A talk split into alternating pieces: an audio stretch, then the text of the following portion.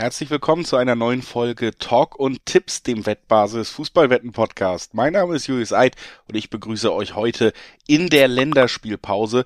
Und das Schöne ist, das tue ich nicht alleine. Ich begrüße euch gemeinsam mit meinem Kollegen Alex Trüker. Hallo Alex. Hallo Julius. Ich dachte kurz, deine Anmoderation ist, und das Schöne ist, endlich wieder Länderspielpause, endlich wieder Nationalmannschaftsfußball. Endlich wieder Nationalmannschaftsfußball. Ich bin sehr froh, dass es endlich weitergeht mit den Nationalmannschaften.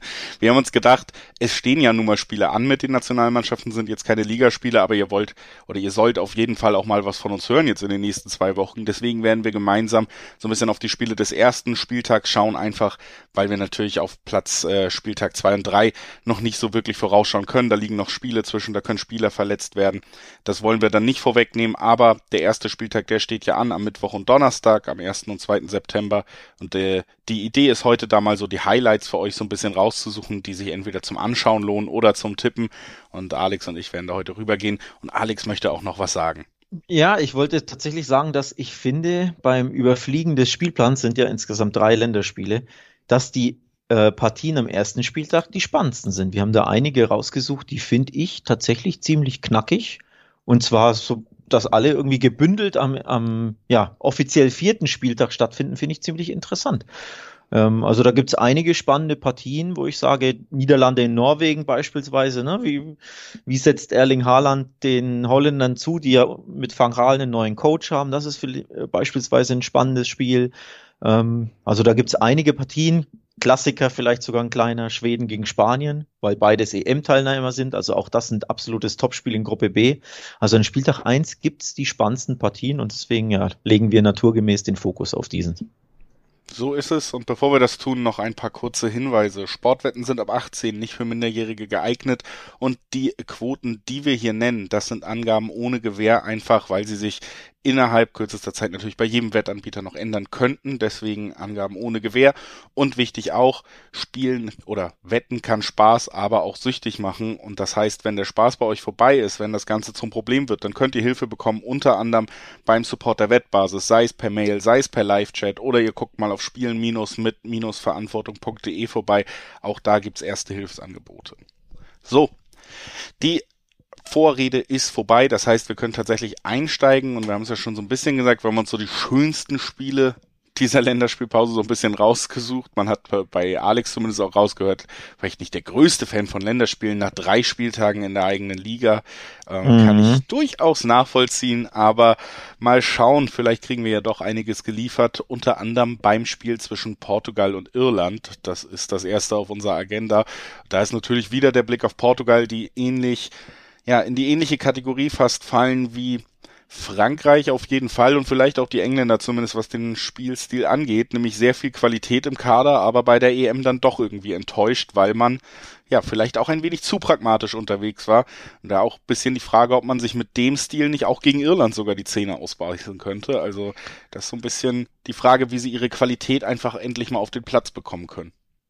Ja, bei der EM haben die Portugiesen vor allem mich enttäuscht, falls du dich erinnerst. Ich muss jetzt wieder im Gedächtnis kramen. Ähm, EM ist gefühlt nicht lange her, aber irgendwie auch schon. Ne? Also zwei Monate, glaube ich, ziemlich genau, kalendermäßig.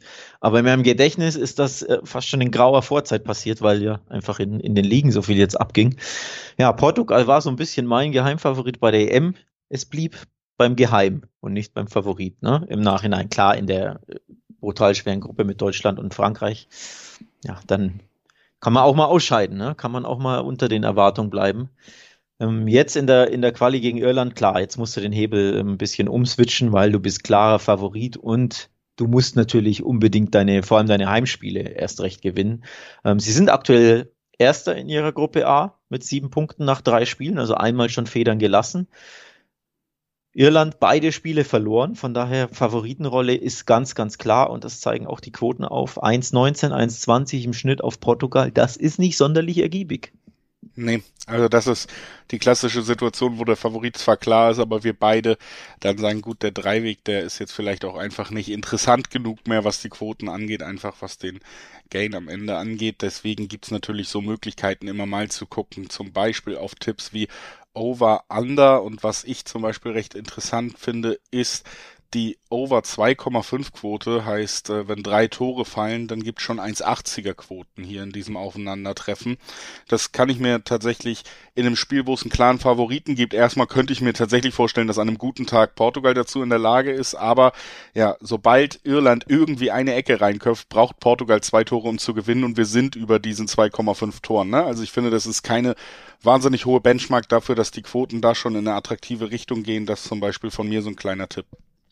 Ja, was, was natürlich recht schwierig ist, grundsätzlich noch äh, vorangeschoben bei diesen Länderspielen, ist, dass die anderen Spieltage natürlich ähm, von einem halben Jahr stattfanden. Ne? Also die Spieltage 1, 2 und 3 ähm, waren, waren im März. Auch da erinnern wir uns dunkel daran, Julius. Und im März hat Irland, und jetzt kommt es zu Hause gegen Luxemburg 0 zu 1 verloren. So.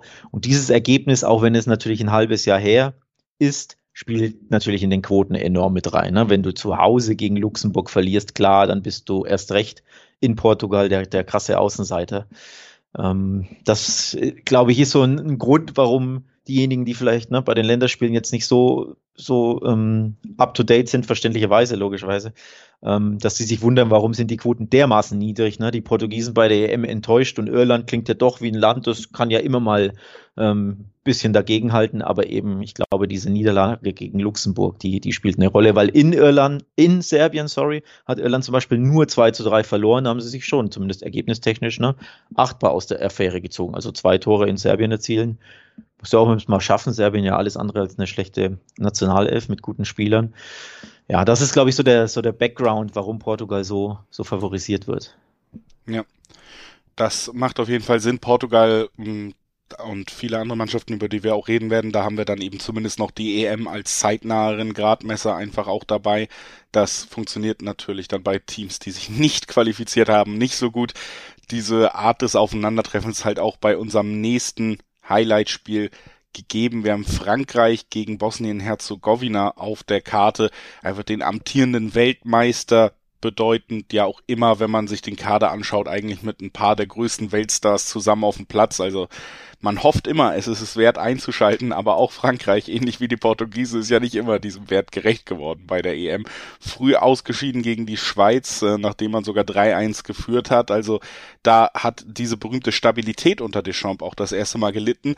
Man muss jetzt festhalten, er ist weiter Trainer. Also er hat die komplette Verantwortung für dieses Ausscheiden des Weltmeisters mit dem vielleicht teuersten und besten Kader, den eine Nationalmannschaft je hatte, übernommen. Trotzdem darf er am Ruder bleiben. Ist natürlich die Frage, ob das bei ihm auch ein bisschen zumindest ein Umdenken bewirkt oder ob wir weiter das Frankreich der letzten Jahre sehen, was gut besetzt, aber leider auch denkbar unspektakulär ist. Ja, auch da, ne? Eine enttäuschende Mannschaft aus der Deutschlandgruppe direkt am Start. Ähm, war, glaube ich, ein, ja, ein krasser, krasser Upset, ne? Das, das Ausscheiden gegen die Schweiz, das hatte niemand auf dem Zettel, erst recht nicht nach der, nach der Führung. Ähm, von daher muss man auch gucken, ne? wie reagiert Frankreich auf, auf dieses Enttäuschende aus? Ähm, wie stellen sie sich gegen Bosnien an, die sicherlich sehr, sehr defensiv agieren werden. Und da ist jetzt die Frage, fällt den Franzosen was ein gegen eine massierte ähm, Defensive eines Underdogs, der höchst zufrieden wäre mit einem 0-0, machen wir uns nichts vor. Also sprich, lohnt sich überhaupt, denn die Quoten sind natürlich erneut ähm, genauso niedrig wie gerade, also 1,19, 1,18 ist da der Schnitt. Ähm, lohnt sich da überhaupt aufs, äh, beispielsweise aufs Handicap zu gehen? Oder denkt man sich, boah, Frankreich wird sich gegen eine starre Defensive enorm schwer tun, wie es immer mal wieder vorkommt? Und gibt's dann nur irgendwie ein erwürgtes 1-0 oder so? Das ist so für mich die Frage. Denn dass sie Favorit sind, steht außer Frage und dass sie eigentlich ja, gewinnen müssen gewinnen werden, steht ja auch außer Frage. Oder glaubst du, die Bosnier können irgendwie was mitnehmen? Nee, ich gehe da schon wird, mit, aber. Wird das äh, noch nach, das EM aus? Ich glaube, das wird schon tatsächlich noch ein bisschen nachwirken, einfach weil ja. er eigentlich gezwungen ist, Signale zu setzen, aber ich bin mir sehr unsicher bei einem Deschamps, ob er wirklich dazu in der Lage ist. Aber trotzdem gehe ich auch davon aus, dass das Qualitätsgefälle hier zu groß ist. Es ist eine Pflichtaufgabe, die erledigt werden muss. Nur interessanterweise gehe ich da auch mit, dass es jetzt kein Torfestival ist unbedingt, denn man wird da alles reinwerfen und Frankreich hat sich jetzt auch nicht dadurch ausgezeichnet, dass sie dann sich einfach in eine offensive Spielfreude hineinspielen und 6-0 gewinnen, wenn es nicht nötig ist. Das heißt, ja. wir haben hier sogar bei unter 3,5 Toren. Das heißt, drei Tore können fallen. Haben wir immer noch 1,4er, 1,5er Quoten, die man anspielen könnte. 1,5er Quote und dann kann Frankreich sogar 3-0 gewinnen. Das ist, äh, finde ich, ein ganz ordentlicher Ansatz bei dem Spiel, wenn man auch deiner Argumentation folgt. Und ähm, das tue ich natürlich sowieso immer, lieber Alex. Deswegen äh, ist das zum Beispiel eine Quote, die ich so in den Ring werfen würde, auf jeden Fall. Man, man muss noch dazu erwähnen, dass sogar schon das Rückspiel in dieser Gruppe D Hinspiel gab es schon in Bosnien, hat Frankreich auch nur 1-0 gewonnen. Also sich auch schwer getan und wie du schon sagst, Deschamps Fußball ist halt, wenn sie führen, machen sie nur noch das Nötigste. Also Frankreich ist ähm, nicht dafür bekannt, ne, wenn sie in Quali-Spielen da immer all in zu gehen. In Kasachstan beispielsweise 2-0 gewonnen, auch das Nötigste getan, haben sich nicht mit Ruhm bekleckert und zu Hause gegen die Ukraine sogar gepatzt. 1 zu 1. Also Deschamps Fußball bei Frankreich ist sehr, sehr minimalistisch und deswegen, klar, Frankreich kann natürlich immer, wenn sie sich ein bisschen in den Rausch spielen und ne, wenn sie Bock haben, können sie diesen Mannschaften immer vier, fünf Tore einschenken. Aber in aller Regel tun sie es nicht, weil sie es auch nicht unbedingt müssen oder wollen. Deswegen bin ich bei Frankreich-Spielen tatsächlich immer vorsichtig, dass ich sage, boah, Kantersieg oder, oder irgendwie 3-0, 4-0, 5-0 ist einfach eher unwahrscheinlich. Also ich würde da eher ja, vorsichtiger tippen, auch wenn es natürlich immer möglich ist. Ja, gehe ich absolut mit. Ist dann vielleicht eine Frage der Risikoabwägung, aber wir sind beide auf einer Seite, dass es äh, da ein Risiko ist, was sich nicht unbedingt lohnen wird am Ende, wenn man sich die letzten Frankreich-Auftritte anschaut und generell die Spielidee einfach auch, die hinter Deschamps und äh, diesen Franzosen steckt. Selbst die Weltmeisterschaft war ja nicht unbedingt das spektakulärste, was man je gesehen hat von einer Mannschaft. Da ist äh, natürlich die Frage, inwieweit das vielleicht äh, doch für den nächsten für die nächsten Mannschaften gilt, über die wir sprechen wollen. Denn eine der spektakulärsten Geschichten der EM, die hat auf jeden Fall Dänemark geliefert. Nach dem ja, schrecklichen Vorfall rund um Christian Eriksen ging es ja nochmal richtig bergauf, angetrieben von Fans und Emotionen hat man es weit geschafft in dieser Europameisterschaft. War so ein bisschen, glaube ich, schon der People's Champ, ne? Also sehr beliebt ja. bei den Zuschauern und ähm, hat äh, durchaus auch ja gezeigt, dass man in an gewissen Phasen des Spiels ordentliches Offensivspiel hinbekommt, auch ohne Eriksen. Das hat mir schon teils gut gefallen. Auf der anderen Seite Schottland, die haben es am Ende nicht so weit geschafft, aber unter anderem gegen England äh, eine sehr gute, stabile Performance hingelegt. Ich muss sagen, die Schotten ja, sehr limitiert auf Andy Robertson, wenn man die letzten Spiele der schottischen Nationalmannschaft gesehen hat. Der ist der Kapitän und da wird schon viel auf Flanken von links gesetzt. Ähm, leider fehlte bei der EM der Abnehmer und da ist auch noch keiner nachgewachsen jetzt, aber trotzdem ein Spiel zwischen zwei Mannschaften, die durchaus für mich schon zum gehobeneren Segment der europäischen Nationalmannschaften gehören. Also hier auch beide, nicht nur einer, ne? Ja, vor allem ist es unser erstes äh, EM-Duell in unserer Besprechung. Das andere habe ich ja vorhin schon vorweggenommen. Also das, ja, die ersten beiden Spiele waren, sind Favoritensiege und recht unspektakulär, aber dieses Spiel kann, glaube ich, spannend werden. Es ist auch das Duell Erster gegen Zweiter ähm, in, der, in der Gruppe F. Die Dänen bisher auch alles gewonnen, also nicht nur beide EM, richtig starke Form an den Tag gelegt, bis ins Halbfinale gekommen und dann, wir erinnern uns übrigens, durch diesen sehr, sehr zweifelhaften Elfmeter äh, ausgeschieden.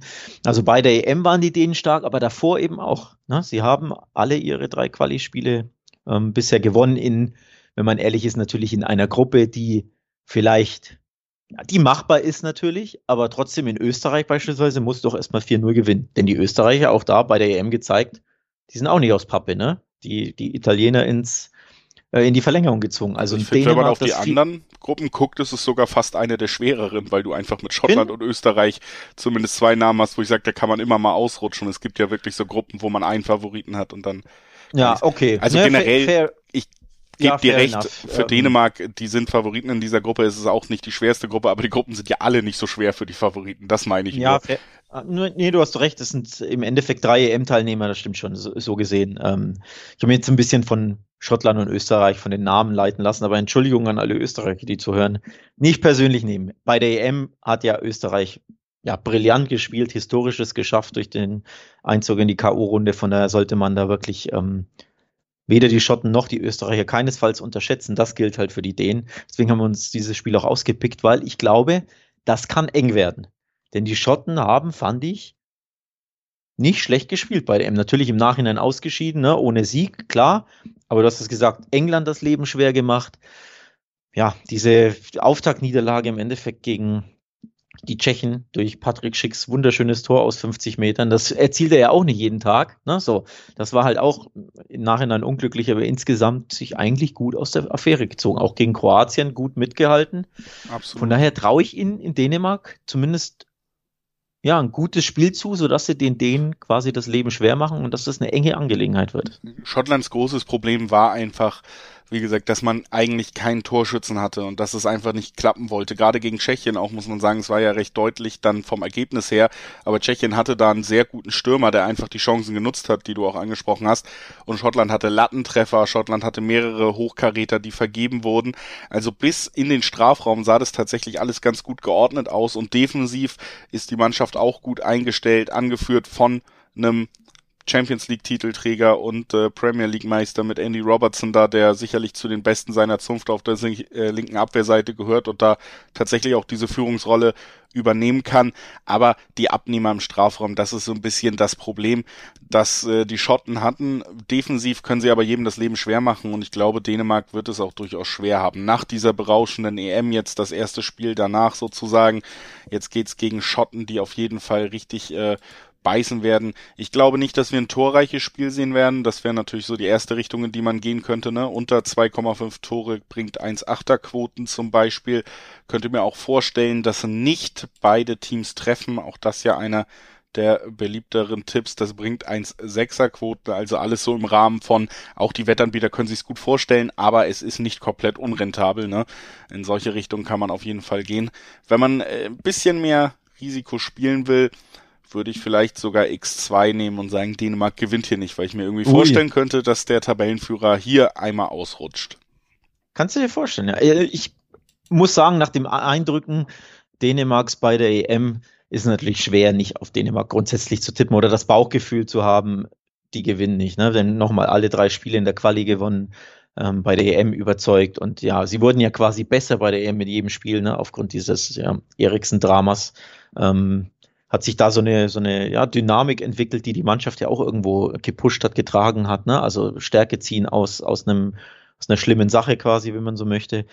Und, und ich kann mir gut vorstellen, dass das natürlich jetzt zwei Monate später, so viel Zeit ist noch nicht vergangen, ne? dass sie diese Dynamik immer noch mitnehmen. Sie spielen ja auch zu Hause, muss man ja auch on top erwähnen. Ähm, also sprich, Zuschauer erwarte ich mal erneut im Stadion. Ich weiß jetzt nicht, wie die Regular Regularien aktuell in Dänemark sind, ob es da andere gibt und e, die EM eine Ausnahme war, das weiß ich jetzt nicht, aber sie spielen zu Hause, haben Heimvorteil.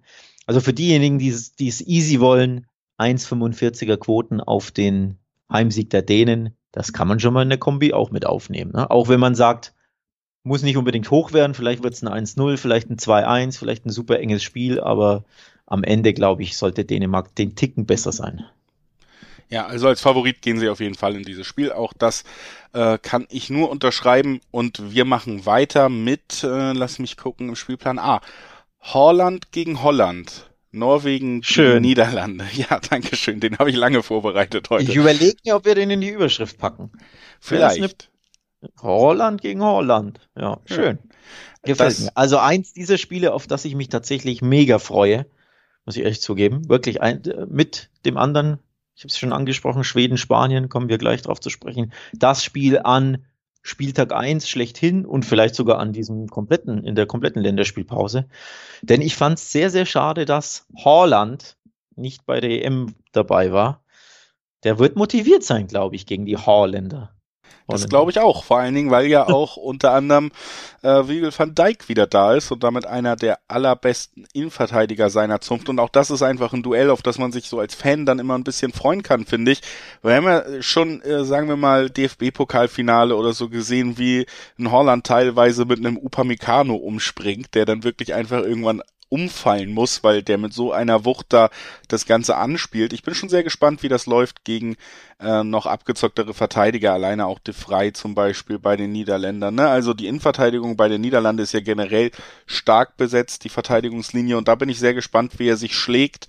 Ähm, die Frage ist natürlich auch, inwieweit wird es funktionieren, dass er eben beliefert wird. Logisch ist, dass im Gesamtkader bei den Niederlanden einfach die Qualität noch höher ist als bei den Norwegern.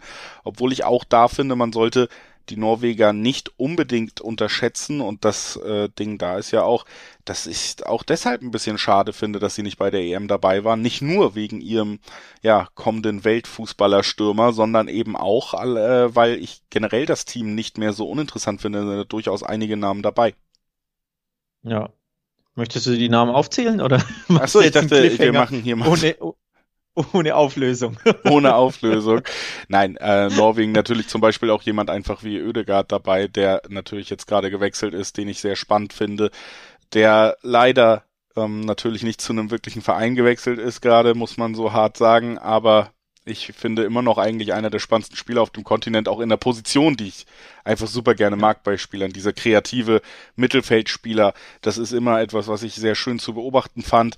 Wir haben vorne dann natürlich auch noch äh, Sörlot dabei, der ja mittlerweile auch in deiner La Liga unterwegs ist, äh, von Leipzig mhm. gewechselt, gerade in diesem Sommer, der in der Nationalmannschaft besser funktioniert hat als in der Bundesliga, muss man sagen. Aber da hast du natürlich eine Menge Wucht und ich bin einfach gespannt in diesem Aufeinandertreffen, wie diese offensive Wucht dann doch der Norweger, wir haben ja auch übrigens noch äh, Jens-Peter Hauge, den wir schon jetzt in der Bundesliga gesehen haben, für Eintracht schon zwei Tore erzielt. Auch der zählt zum Offensivkader da, ne? Also, das sind alles so Sachen. Ich bin durchaus gespannt, wie sich die Niederlande da schlägt, weil die ja auch nicht, sagen wir mal, das perfekte Abschneiden für sich mitgenommen haben in der EM.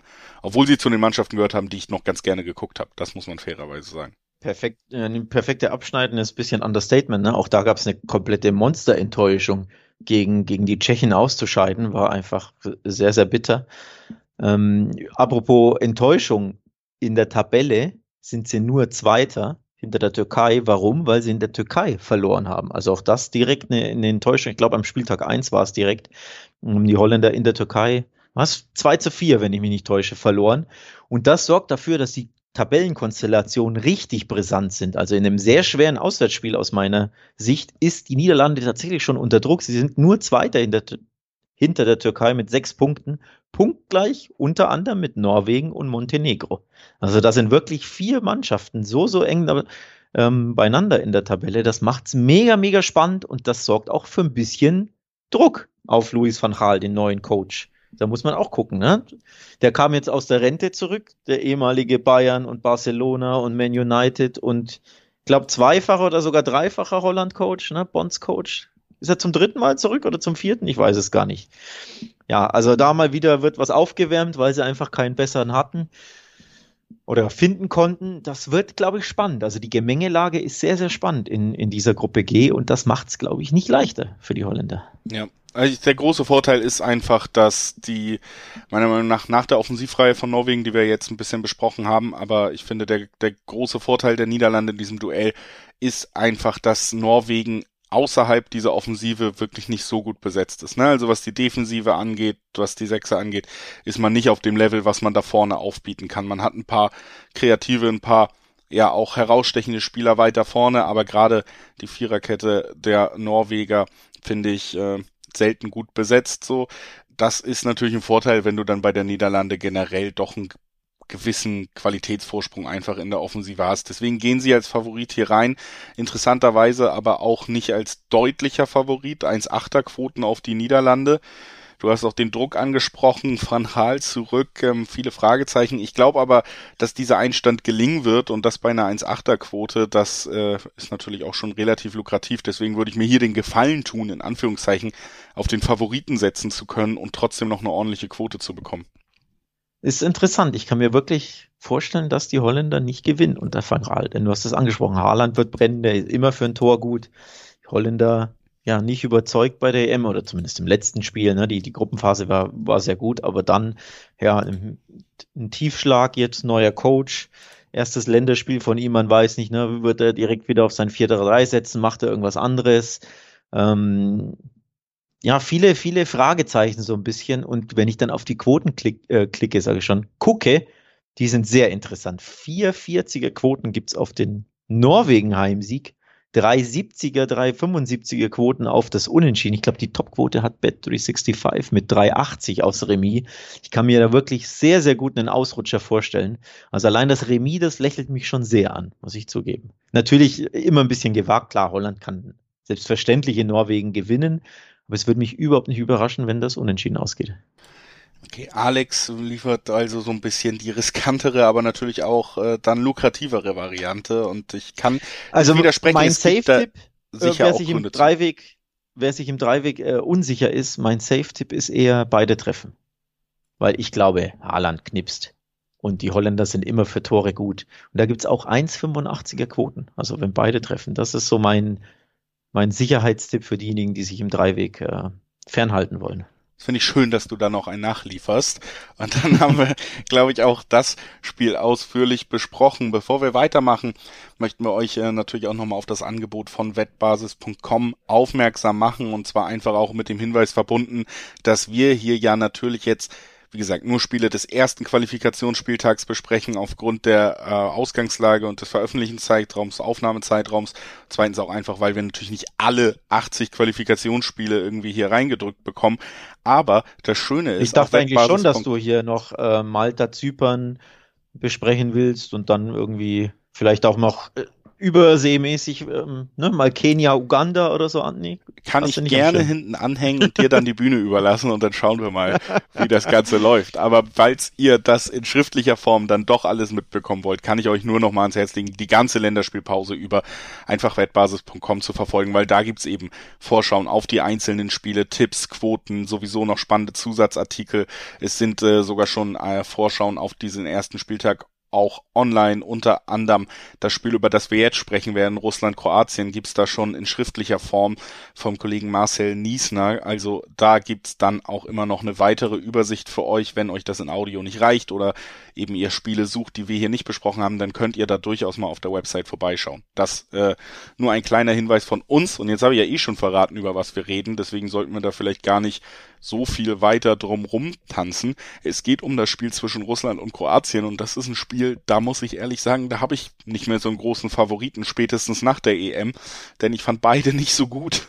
Also äh, eher so meine Einschätzung von beiden Teams so ein bisschen gesunken. Die Russen hatten ja nach der letzten WM zumindest den Ruf, sehr, sehr, sehr schwer zu knacken zu sein. Aber selbst den, oder selbst Dänemark natürlich auch despektierlich, aber Dänemark hat ja diese Mauer in Russland wirklich komplett eingerissen und sie daher gespielt. Die waren komplett überfordert in diesem Duell. Auf der anderen Seite haben wir Kroatien, haben wir auch schon während der EM hier drüber geredet. Ein Team, was einfach in der Spitze der Qualität auch überaltert ist. Und was man auch einfach das erste Mal jetzt bei einem Turnier wirklich gesehen hat. Ne? den Favoriten siehst nur du, nicht nur nicht du nicht, Moment, nee, das war zu viel nicht, ne? Nicht nur du kannst keinen Favoriten erkennen, so rum ähm, ist es korrektes Deutsch. Auch die Wettanbieter haben hier überhaupt keinen Favoriten. 280 ähm, betragen die Quoten im Schnitt auf Russland, 260 auf Kroatien. Also das zeigt schon auf, äh, unentschieden 320 so. Also absolutes Münzwurfspiel, das brutal schwer zu prognostizieren ist. Tabelle macht's noch spannender Erster gegen Zweiter, wobei aber beide punktgleich sind. Ähm, mit sechs Punkten, also die Kroaten ähm, das bessere Torverhältnis aktuell als die Russen. Also Topspiele in der Gruppe H. Ja, Dreiweg. Ich glaube, wir halten uns beide wahrscheinlich fern. Oder hast du da irgendwie ein Bauchgefühl, wo du sagst, ich glaube, die Kroaten gewinnen, weil die Russen zu schwach bei der EM waren? Ja, ich glaube, ich würde tatsächlich äh, zumindest eine Sache im Dreiweg ausschließen und das ist der Sieg Russland. Einfach, weil ich tatsächlich es wirklich auch nochmal erschreckend fand, als hätte man selber irgendwie sich so ein paar Memes zur WM durchgelesen und gedacht, darauf konzentrieren wir uns jetzt komplett, dass man wirklich alles nur noch mit einem langen Ball auf Juba lösen kann. Und sonst hat diese russische Nationalmannschaft keine einzige offensive Lösung angeboten. Das war wirklich über drei Spiele, über 90 Minuten so, dass es da keinen anderen Ansatz gab, als diesen Zwei-Meter-Stürmer, der einen Ball mit dem Rücken zum Tor bekommt, dann irgendwie verarbeiten soll. Und dann hat er nicht äh, die Qualität oder Hilfe in der Geschwindigkeit, also auch das um Umschalten funktioniert überhaupt nicht, weil die Mitspieler zu tief standen. Nur er stand da alleine. Das hat mir überhaupt nicht gefallen. Und ich kann mir tatsächlich nicht vorstellen, dass wir jetzt in der Kürze dieser Zeit da eine komplette Änderung haben. Das heißt, das mhm. Offensivspiel der Russen ist unfassbar limitiert. Und auch wenn Kroatien ja durchaus überaltert ist, ist die Qualität im Kader höher und meiner Meinung nach auch die taktische Qualität doch noch auf einem anderen Level als das, was Russland da zuletzt geboten hat. Man merkt, ich war persönlich angegriffen so ein bisschen davon. Ja, man, man merkt das überhaupt nicht. Nee. Ähm, was man aber merkt, ist, dass du dann dementsprechend stark zur doppelten Chance X2 tendierst. Wenn du sagst, Russland Sieg kannst du dir gar nicht vorstellen. Da bleibt dir nur noch X2 übrig. So. Das wäre ähm, meine Safe Bet auf jeden Fall. Tipp. Ne? Ähm, also natürlich ist auch das dann wahrscheinlich nicht das lukrativste für alle, weil man da einfach bei X2 bei 1,4er Quoten ist, knapp an die 1,5er Quoten kommt, je nach Wettanbieter. Ist jetzt nicht der größte Tipp, aber man muss sagen, dass das für mich auf jeden Fall alle möglichen Spielausgänge abdeckt. Ich an einem guten Tag kann Russland alle alle möglichen, bist du dir da sicher? Ja, da bin ich mir sicher. Alle, die in diesem Spiel möglich sind. Äh, also, dass eben Kroatien vielleicht nicht in der Lage ist, sehr tiefstehende zehn Russen zu überspielen, weil Kroatien eben auch nicht mehr auf diesem Top-Level agiert. Das kann ich mir noch vorstellen, dass wir da irgendwie 0-0 sehen. Aber dass Russland hier in Führung geht oder sogar gewinnt, das ist für mich eigentlich ausgeschlossen. 0-0 oder 1-1 ja. geht das Spiel aus, behaupte ich. Nee, 1-1 gehe ich schon mal nicht mit, aber ja. Auch nicht mal 1-1. Nee, Warum Russland schießt kein Tor. Das können die nicht. Ja, das kannst du ja dann auch wetten. Das ja, haben ja auch die. Das äh, wäre dann auch zum Beispiel ein Tipp, ne? Beide also, Teams treffen Nein, äh, passt natürlich auch gut rein. Bringt übrigens sogar 1,9er Quoten, äh, bis zu zwei hoch. Äh, das vielleicht sogar das lukrativste, was man aus meiner Ansicht machen könnte, ist beide Teams treffen Nein, ja.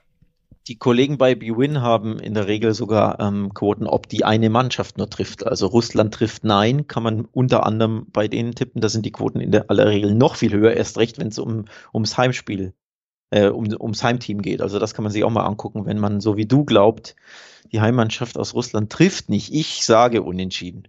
Ähm, das ist für mich ein typisches Unentschieden-Spiel. Die Kroaten haben sich sehr, sehr schwer getan bei der EM, du hast gesehen, denen fällt es einfach schwer, wirklich ne, ins Tempo zu kommen. Und sobald Mannschaften ein bisschen defensiver agieren, fällt denen nicht so viel ein.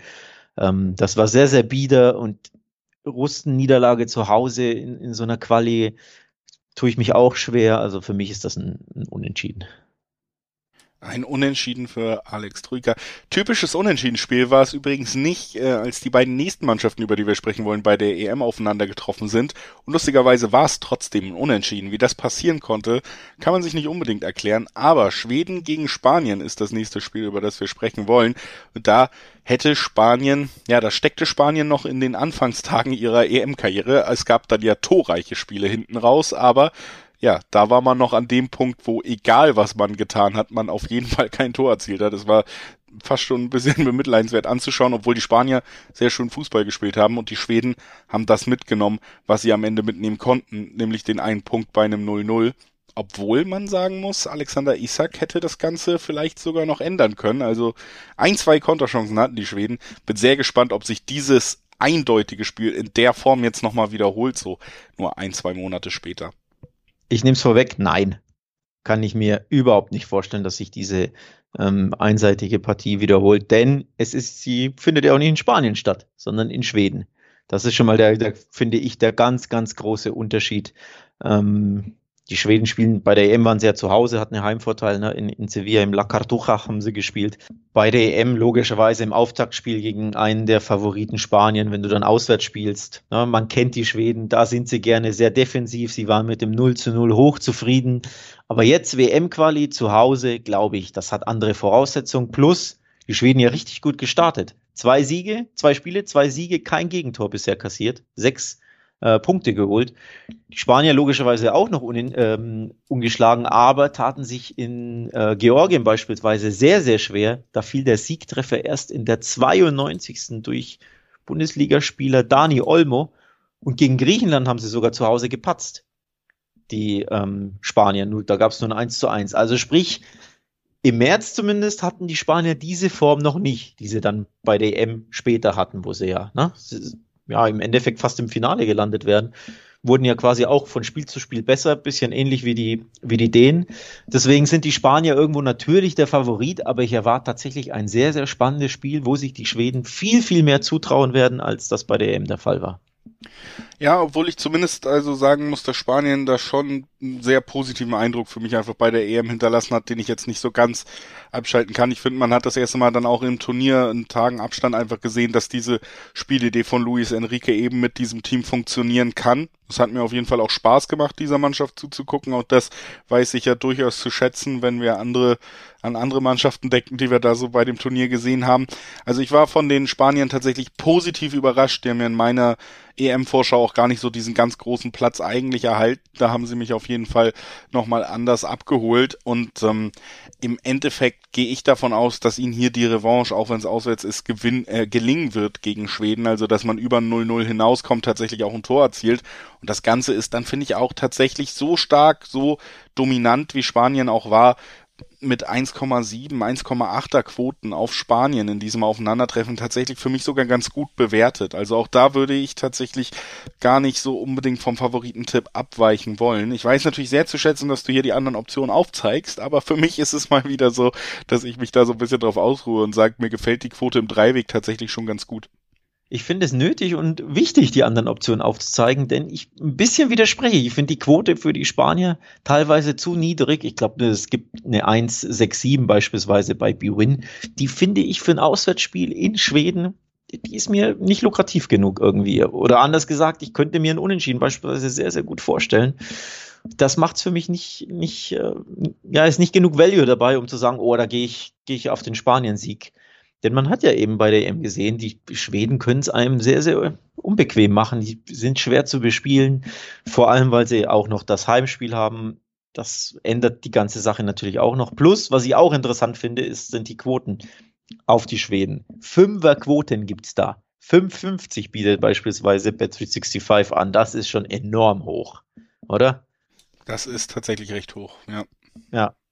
Also, wer da mal hier ein gutes Value abstauben will, der sollte entweder, natürlich Risiko dabei, klar, aber sonst wäre das Value ja nicht gut.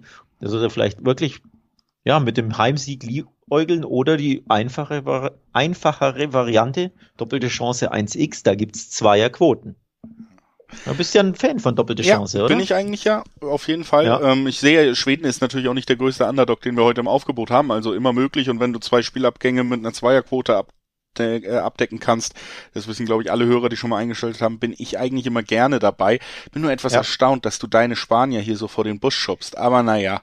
Na, mache ich ja nicht. Ich sag nur, es wird ein richtig schweres Spiel. So, ich sage ja nicht, die haben keine Chance, die werden auf keinen Fall gewinnen, um Gottes Willen. Aber es wird ein richtig schweres Spiel. Petri beispielsweise nicht dabei, hat Sonderurlaub bekommen von Nationalcoach Luis Enrique, dem Petri, ne, der Barca, 18-jährige Barca. Der im letzten äh, Jahr 40 Jahre gealtert ist. Äh, ungefähr, weil er, weil er einfach 72 Pflichtspiele absolviert hat und nach der EM sich gedacht hat, so ein Turnier, das macht mir so viel Spaß, ich gehe noch mit zur Olympia. Und da kann man auch noch ins Finale so. Und der hat einfach Sonderurlaub jetzt bekommen, sprich, der ist schon mal nicht dabei. Also da fehlt Luis Enrique an, ja, ein wichtiger Cornerstone, ne? eine, eine Säule in der Mannschaft, denn er war ja gesetzt in jedem Spiel.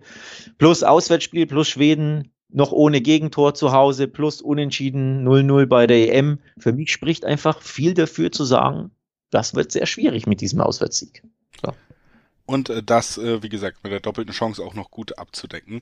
Und ähm, dann lass uns mal zu der Mannschaft kommen, auf die ich mittlerweile eine absolute Abneigung pflege, zumindest was äh, die letzten Auftritte geht. Das weiß auch jeder Hörer. Und ich muss, wir müssen hier auch mal ein bisschen roten Faden haben durch unsere Folgen. Ich kann ja jetzt nicht ja. sagen, ich freue mich wahnsinnig auf England, auf diese attraktiv besetzte Mannschaft, äh, weil die einfach wunderschönen Fußball spielen.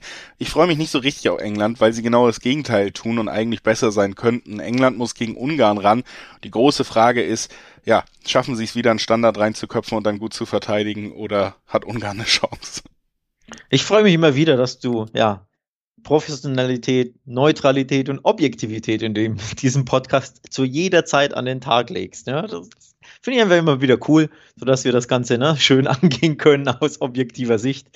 Nee, ganz ehrlich, aus, äh, ja, objektiver Sicht ist Ungarn gegen England vielleicht nicht das Spiel eines jeden Fußballfans, wenn man eben ein bisschen auf die EM blickt. Bei Ungarn wahrscheinlich so ein bisschen politische Hintergründe, möglicherweise ein Faktor und bei England eher sportpolitische Gründe, nämlich auf dem Feld, weil sie keinen tollen Fußball gespielt haben und weil sie besseren Fußball spielen könnten. Ne? Bei dir ist das der Fall. Von daher, ja, schönes, tatsächlich ein schönes Spiel. Wieder zwei EM-Teilnehmer. Und man hat gesehen, Ungarn zu Hause, die geben richtig Vollgas bei der EM. Also das wird, finde ich, glaube ich, sehr, sehr schwer für England, wenn wir dieses Ungarn von der EM wieder zu Gesicht bekommen. Ja, es ist halt eigentlich alles vorgezeichnet dafür, dass es ein sehr, sehr ekliges Spiel wird. Ne? Also äh, es gibt ja auch durchaus Leute, die sowas genießen. Ich kann mir vorstellen, dass es heiß hergehen wird zwischen Ungarn und England. Da gibt's ja auch eine gewisse Vorgeschichte und das äh, Ding ist ja auch, was sehr positiv herauszuheben ist für mich an der englischen Mannschaft, ist ja die Art und Weise, wie man da gemeinsam für gewisse Werte und so immer mit dieser Nationalmannschaft eintritt. Ich finde, ein politischer Vorbildfunktion ist sie auf jeden Fall, sind viele englische Spieler ja auch sehr offensiv. Und das stößt aufeinander mit einer ungarischen Mannschaft, die einfach auch Fans, wir spielen ja auch in Ungarn hat, wo andere politische Überzeugungen teilweise vorherrschen. Und da könnte es sehr hitzig im Stadion werden, dadurch eben auch sehr hitzig auf dem Platz und das sich auch übertragen auf ein Spiel, was eh schon hergibt, dass wir hier auch eine große Abwehrschlacht des Underdogs sehen werden. Und eben Engländer, die nicht immer bewiesen haben, dass sie super inspiriert alles auseinanderspielen ja. können. Ne? Und das ist alles so diese Kombi, dass das ein sehr hitziges, sehr emotionales, sehr zerbissenes Spiel sein könnte. Wie gesagt, auch von solchen, von solchen Matches gibt's ja durchaus Fans, die diese Emotionalität dann auf dem Platz zu schätzen wissen. Die Frage ist einfach, wer wird am Ende den Sieg davontragen? Und für mich ist das tatsächlich trotz allem irgendwie England in diesem Aufeinandertreffen. Oh Mann, ey. Ich dachte, du kommst jetzt endlich mit einem riskanteren Tipp und du. Wir haben doch noch ein Spiel. Du musst einfach mal warten, wenn ich mir vielleicht meine Überraschung bis zum Ende aufhebe. Ja, Kannst du nicht ich vor dachte, Ende du meckern. leitest jetzt hin, all deine Argumentation spricht für deinen Schlusspunkt und deswegen glaube ich, dass England nicht gewinnen wird. So unentschieden, bam. Ich glaube, da hätte ich gedacht, da kommt jetzt mal was. Es wird Nein. sehr, sehr wenig Tore geben. So, das ist schon mal ein Tipp. Das heißt, wir haben hier mhm. bei unter 2,5 zum Beispiel noch 1,8er Quoten, die ich durchaus interessant finde. Selbst ein 2-0 mhm. von England. Und wie gesagt, ich tendiere ja zum 0-0. 1-0 England, irgendwie so ein Ergebnis ist für mich das naheliegendste. Doppelte Chance England wollen wir jetzt nicht machen, weil da haben wir natürlich überhaupt keine Quote mehr, über die sich lohnt zu sprechen. Aber ja, unter 2,5 Tore, 1,8er Quoten, das ist so ein bisschen die Richtung, in die ich gehe, wenn ich ein Spiel erwarte, wo sehr wenig Tore fallen werden. Ja, tabellarisch übrigens Topspiel. Muss man auch einfach nochmal erwähnen für diejenigen, die jetzt Tabelle auf, auf der App ihrer Wahl nicht finden. Tabellen gibt es übrigens auch auf der Wettbasis, ne? kann man sich auch angucken, ähm, wie es um die Gruppe I bestellt ist. Denn England alle drei Spiele gewonnen, wenig überraschend. In einer Gruppe ne, mit Polen, Andorra, San Marino, Albanien kann man das schon mal schaffen. Also England erster mit äh, neun Punkten und dahinter folgt eben schon Ungarn. Auch noch ungeschlagen, drei Spiele, zwei Siege, ein Unentschieden, sieben Punkte. Also absolutes Topspiel. Anders gesagt, Heimsieg Ungarn und die Ungarn sind Tabellenführer. So, für wie wahrscheinlich halten wir das? Für nicht so wahrscheinlich, muss ich ehrlich sagen. Für nicht so wahrscheinlich. Hm. Aber gut. Wie gesagt, ich, ich sehe einfach da doch. Das Ding ist ja auch, was man England nicht absprechen kann, sogar im Gegensatz zu Portugal und Frankreich, die so ein bisschen in diese Riege zählt, dass diese Herangehensweise doch sehr oft von Erfolg gekrönt ist. Ne? Also England weiß schon relativ genau, wie sie da am Ende die drei Punkte mitnehmen, haben das auch immer wieder bewiesen. Also da sehe ich sie schon einfach auch einen Ticken cleverer, bin aber sehr ja, wie gesagt, das Einzige, was so ein bisschen das Ganze spannender macht in diesem Aufeinandertreffen, ist diese zu erwartende Emotionalität und ob das Ganze irgendwie zu, in so eine Richtung gerät, die dann vielleicht äh, Ausgangslagen komplett durcheinander wirft. Aber ich hoffe, dass es sich irgendwie noch im Rahmen hält und dann sollte der Favorit hier tatsächlich auch den Favoritensieg für mich davontragen, eben nur nicht so hoch. Also richtig spannend finde ich erneut die Quoten auf den Heimsieg, die teilweise bei 8-0 liegen beim ein oder anderen Wettanbieter. Wenn ich auf das Ungarn bei der EM blicke, wie stark die gespielt haben, wegen für, na, für ihre Verhältnisse stark, logischerweise. Massierte Defensive, gutes Umschaltspiel, laufstark etc. Wie stark sie gespielt haben gegen Frankreich, wo es einen Unentschieden gab, und gegen Deutschland in München in der Allianz Arena, wo ja der Siegtreffer erst, wann war es, 84. oder so viel durch Goretzka. In beiden, in diesen beiden Spielen vor allem waren die Ungarn dermaßen gut. Warum gibt es da Achterquoten auf den Heimsieg? Sind die nicht zu hoch? Denn nochmal, Ungarn spielt ja zu Hause, also in Wembley würde ich es irgendwo verstehen, dass die Quoten so hoch sind. Aber für ein Heimspiel mit Fans im Rücken, die da ne, Vollgas geben, wie du es am Anfang gesagt hast, ich finde, die Quoten haben erstaunlich hohes Value. Ja, also schon auffällig, das stimmt. Äh, die hätte man durchaus ein bisschen niedriger ansetzen können. Dürfte eher die, ja, die starken Ergebnisse und die starke Besetzung von England für gesorgt haben, als die schwachen Auftritte von Ungarn, dass die Quoten so verteilt sind. Ne? Aber Ähm, damit würde ich sagen, belassen wir es dabei. Du hast äh, schon den Verweis gemacht. Ich unterstreiche es noch einmal, noch einmal der Hinweis an euch. Auf der Wettbasis bekommt ihr natürlich auch nicht nur diese Spielvorschauen, die wir euch ans Herz legen wollen, sondern auch weitere Hintergrundartikel, übergreifende Wetten, wie zum Beispiel eben auch, welcher Bundesliga-Trainer wird als erstes äh, entlassen. Auch da kann man sich ja in der ersten äh, Länderspielpause durchaus schon mal mit auseinandersetzen. Wie war denn der Saisonstart so und gibt da tatsächlich oder ist da tatsächlich jemand, der schon auf dem heißen Stuhl sitzt? All das findet ihr auf der Website. Möchte ich euch nochmal ans Herz legen, da gerne vorbeizuschauen auf wettbasis.com. Und was wir jetzt zu guter Letzt machen, ist noch einmal zu schauen, auf Liechtenstein gegen Deutschland und damit auf das Debüt von Hansi Flick als neuen Nationaltrainer. Eine lange, lange Ära unter Jogi Löw ist vorbei und jetzt ist Hansi Flick da. Und das ist natürlich aus deutscher Sicht äh, deswegen vielleicht etwas signifikanter geworden, dieses Spiel gegen Liechtenstein, als es vorher gewesen wäre. Jetzt ist es eben das erste Spiel in der Ära Flick. Ja, ich bin ein bisschen ähm, ernüchtert und enttäuscht, dass die Deutschen drei dermaßen leichte Gegner haben. Grundsätzlich ist die deutsche Gruppe sehr leicht, muss man sagen, was ein bisschen, ja, Länderspiele hat eh immer nicht, ist eh immer nicht jeder so erpicht drauf und dann noch so eine Gruppe, die anderen Gruppen sind wesentlich spannender. Und dann spielt, beginnt die Ära Flick, wie du es gesagt hast, gegen Liechtenstein. Jetzt am, äh, wann war es? Mittwoch oder Donnerstag? Ähm, Donnerstag, glaube ich, 2. am 2. September, genau. Und dann geht's weiter. Nicht sonderlich viel spannender gegen Armenien. Und abgeschlossen wird der sechste Spieltag mit dem Auswärtsspiel in Island. Also es könnte attraktiver sein. Ne? So auf, auf dem Papier sind das, machen wir uns nichts vor, eigentlich drei Siege, oder? Ja. Das ist so, das gilt gegen Liechtenstein. Tatsächlich muss man da auch fairerweise sagen, wir wollen natürlich aus Relevanzgründen und müssen vielleicht auch so ein bisschen eben einfach hier in diesem Podcast über Deutschland sprechen, aber Liechtenstein Deutschland wäre jetzt vielleicht sogar durchgerutscht bei unserer Highlight-Spielauswahl, weil eben einfach äh, tatsächlich, wir haben jetzt keine Mannschaft, die irgendwie wie Frankreich oder Portugal zu den ganz großen Favoriten mehr gehört mit Deutschland. Zumindest stand die letzten Auftritte in den internationalen Turnieren, ne? auch Nations League mit reingezählt. Auf der anderen Seite haben wir aber trotzdem so ein klares Verhältnis zwischen Favorit und Underdog. Liechtenstein hier ganz klar was die Qualität geht, unterlegen, dass das an sich vielleicht gar nicht so viel hergibt, aber natürlich ist es einfach spannend zu sehen, wie wird die Mannschaft auftreten, wird man jetzt tatsächlich auch ja, es war ja jetzt nicht so, dass Jogi Löw äh, gegen Liechtenstein unbedingt jedes Spiel verloren hätte in den letzten zwei, drei Jahren. Aber die Nationalmannschaft hat ja oft eben irgendwie auch einfach diesen Esprit nicht mehr versprüht. Das war ja die große Kritik, ne? Und das ist so ein bisschen für mich auch die Frage, jetzt gerade in diesem Auftaktspiel, werden wir vielleicht einfach, und dazu wäre die Qualität ja da, der Qualitätsunterschied auch da, werden wir vielleicht einen hohen Sieg sehen, eben einfach geht es los tatsächlich, dass die Nationalmannschaft wieder Leute begeistern kann, auch mit ihrer Spielweise. Und das ist die große Frage vor diesem Duell, ne? Anschlussfrage an dich. Was verstehst du in einem hohen Sieg? Ist ein hoher Sieg schon 4-0 oder ist ein hoher Sieg eher ein 8-0, 9-0? Das ist ja die große Frage, ja? weil das natürlich auch gewinnen steht ja völlig Art an, wie das Ganze ausgespielt ist, wenn es alles sehr gut aussieht. Wenn du vier Ecken machst, vier Ecken reinköpfst und sonst nicht viel passiert, dann ist es wahrscheinlich noch nicht so ein spektakuläres Spiel wie vier Traumtore, die sich irgendwie äh, über zwei Halbzeiten jeweils verteilen. Aber ich würde schon sagen, dass äh, wir in so in so eine Region gehen, dass du hier einfach damit du wirklich von einem gelungenen Auftakt und auch so ein bisschen Aufbruchstimmung sprechen kannst, brauchst du hier einen Sieg zu null und du brauchst einen Sieg, der Aussagekraft hat. Heißt, ich würde da jetzt sagen, alles unter 3-0 wäre eher so etwas, wo das ganze berechtigte Gemeckere rund um die Nationalmannschaft schon weitergehen könnte.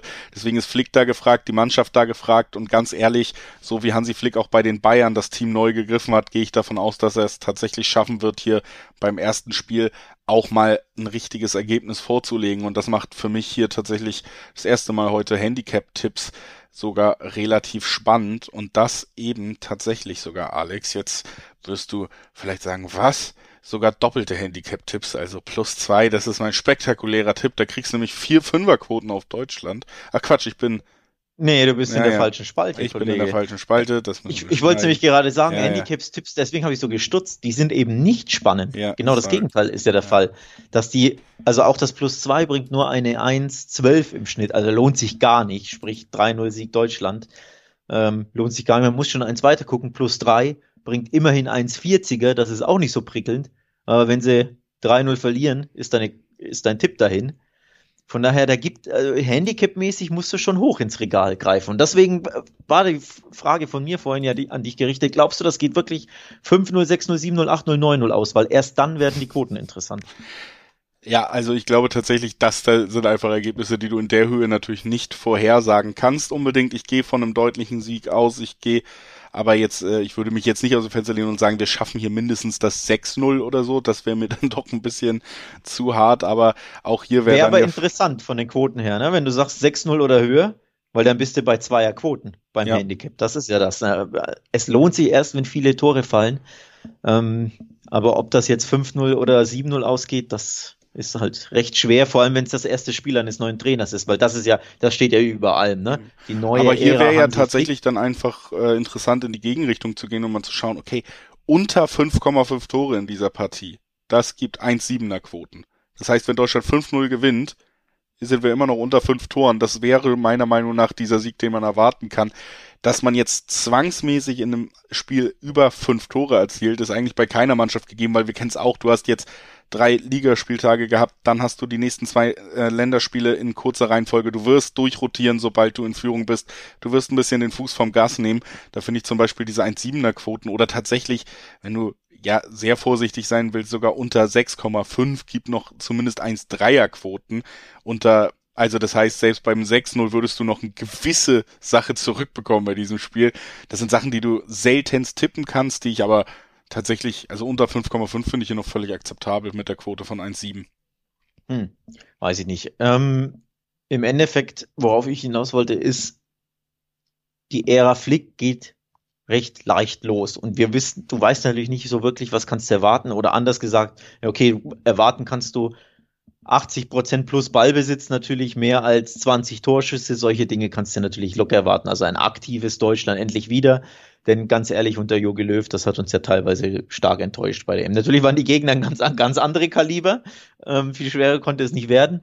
Aber was man vom Flick einfach erwartet, ist jetzt ne, dieser Bayern-Fußball, den er gezeigt hat, ähm, als er Bayern-Coach war. Dass die Mannschaft angreift, dass die Mannschaft fluiden Fußball spielt, gerne presst, hoch attackiert. Und natürlich fällt das erst recht gegen nochmal Liechtenstein, Armenien und Island sehr viel leichter. Aber wie schnell kann die Mannschaft das adaptieren, ne? diese neue Herangehensweise, diesen neue, neuen Fußball in Anführungszeichen, auch wenn Deutschland das früher gemacht hat unter Flick, aber zuletzt haben sie das einfach zu selten gemacht, waren dazu, ja, zerzaust, sage ich mal, von der Spielidee. Jogi Löw wusste da manchmal selber nicht, gehe ich so ins Spiel oder so und so hat sich das auch dargestellt auf dem Platz. Das finde ich so ein bisschen spannend, also unabhängig von Quoten und so. Deutschland wird dreimal siegen, alles andere wäre für mich eine brutale Enttäuschung und Überraschung. Aber wie treten sie auf und wie schnell können sie das umsetzen? Das finde ich recht spannend. Ich glaube, gegen Liechtenstein wird es noch am einfachsten werden, logischerweise, weil das nochmal der leichteste Gegner ist. Da ist es egal, wer an der Seitenlinie steht, da wirst du einfach mindestens 5-0 gewinnen. Also ich halt, ich sage mindestens 5-0. 6-0, zwischen 6-0 und 9-0 würde ich jetzt sagen. So. Wäre jetzt okay, vom ja. Tipp her.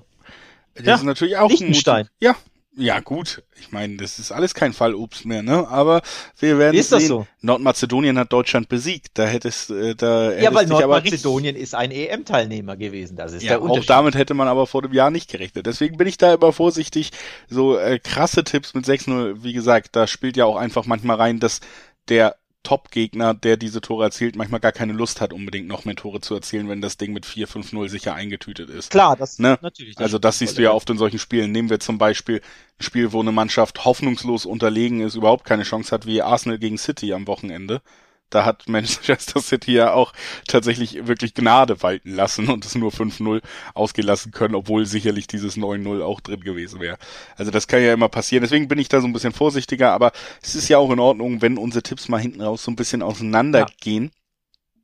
Aber wir sind uns ja einig, Liechtenstein wird leicht, Armenien wird auch ein mehr oder weniger leichter Heimsieg. Ähm, auch wenn, wobei, da können wir uns widersprechen. Armenien, Tabellenführer. Nee, leicht, finde ich auch. Armenien ja, ist Deutschland ist die beste Mannschaft in dieser Gruppe und dass man Spiele ja. verloren hat, dass man schlecht dasteht, das war wirklich die Stimmung um die Mannschaft herum war super schlecht. Die Lethargie, die sich unter Löw eingeschlichen hat, war nicht mehr zu leugnen. Wenn diese Mannschaft auch nur ansatzweise auf einen Stand von wir sind wach und wir spielen wieder Fußball zusammen hingestellt ja. wird, und das traue ich Flick auf jeden Fall zu. Der Mann hat innerhalb von einem halben Jahr einfach ein Sextupel-Siegerteam zusammen trainiert ähm, dann wird Deutschland hier jede Mannschaft besiegen können. Das gilt auf jeden Fall gegen Armenien. Wie du aber auch sagst, die einzige, vielleicht größere Probe wird Island, die ja seit Jahren sich auf jeden Fall da auch im, im nationalen oder internationalen Fußball so ein bisschen Namen gemacht haben. Da wird es schwerer zu sehen sein, weil Deutschland auch mal verzweifeln wird, weil eben die Abläufe dann nicht jedes Mal auch durch die Defensiven durchkommen werden. Und da bleibt dann zu sehen, wie man damit umgeht. Aber das ist, wie gesagt, auch etwas schwer einzuschätzen, wenn wir zwei Spiele noch vor uns haben unter Flick erst. Ne? Und deswegen haben wir uns ja entschieden, hauptsächlich über die ersten Spieltage zu sprechen hier. Am Ende glaube ich aber tatsächlich, dass diese drei Spiele ein gelungener Auf Auftakt für Hansi Flick sein werden. Tun wir Armenien eigentlich Unrecht? Wir sollten erwähnen, dass die aktuell Tabellenführer sind mit drei Siegen aus drei Spielen. Ja, ich äh, nein, äh, tun wir nicht. Armenien ist auch keine schlechte Nationalmannschaft, nur Deutschland ist deutlich besser wenn sie ja. ansatzweise auf dem Level spielen. Das ist ja nur mein Punkt. Ja, aber vielleicht, man könnte sagen, mit Blick auf die Tabelle wird doch das Armenien-Spiel das äh, Key-Game und das schwierigste Spiel. Denn Island haben sie ja, hat ja Deutschland locker besiegt. Ne? So, ich glaube einfach auf Island, wenn da der Wind weht, ja, wenn es da unbequeme vier Grad mit Nieselregen sind und die Isländer stellen sich hinten rein, da könnte es, glaube ich, am schwierigsten werden. War nicht, war nicht Island hier die berühmte Yogi, äh, Yogi sage ich schon, um Gottes Willen, äh, Rudi Völler. Ja. Alles Käse, alles Mistrede, schon, ne? So. Ja. Habe ich schon äh, halbwegs richtig im, im Gedächtnis. Ne? Lange, lange ist es her. Ja, also ich glaube, Island, wird, äh, Liechtenstein wird ein lockerer zwischen 5-0 und 9-0 Aufgalopp. Armenien werden sie auch schlagen, dann sind sie Tabellenführer. Und dann in Island gibt's ein 1-0, 2-0 Arbeitssieg. Das würde ich jetzt heute tippen, aber natürlich, ne, man muss jetzt, es ist eine Woche vorher und die, man muss die Spiele abwarten, wie sich Yogi Flicks neue Mannschaft anstellt. Aber ja, das sind so mein Bauchgefühl heute. Mal gucken, wie es wird.